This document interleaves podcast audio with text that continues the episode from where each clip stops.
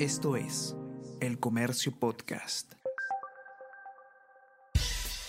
Buenos días, mi nombre es Soine Díaz, periodista del Comercio, y estas son las cinco noticias más importantes de hoy. Miércoles 12 de abril.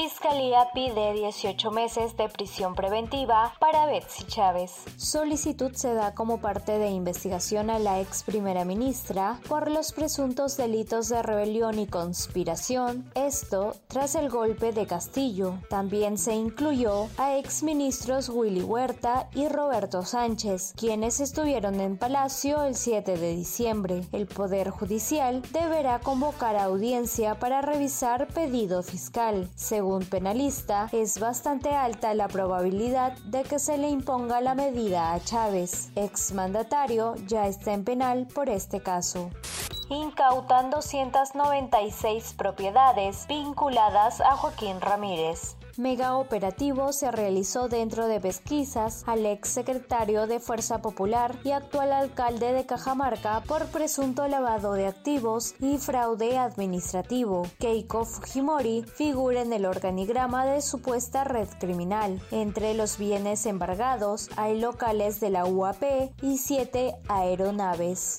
La PNP confirma la captura en Colombia de Sergio Tarache, el feminicida de Catherine Gómez. La Policía Nacional del Perú confirmó a El Comercio la captura en Colombia del venezolano Sergio Tarache Parra, quien atacó y quemó a la joven Catherine Gómez cerca de la Plaza 2 de Mayo, en Cercado de Lima, el pasado 18 de marzo. La información fue dada a conocer por el jefe de la Dirincri, Oscar Arriola, luego de que la policía colombiana notificará su detención advierten sobre riesgos de la compra de Enel Perú por empresa china. La Sociedad Nacional de Industrias cuestionó la citada compra de Enel Distribución Perú, al considerar que ello significaría una concentración empresarial en la que la República Popular China tendría el 100% de mercado de distribución eléctrica en Lima.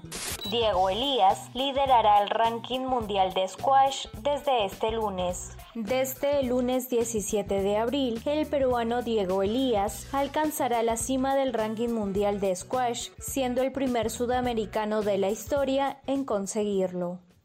Esto es El Comercio Podcast.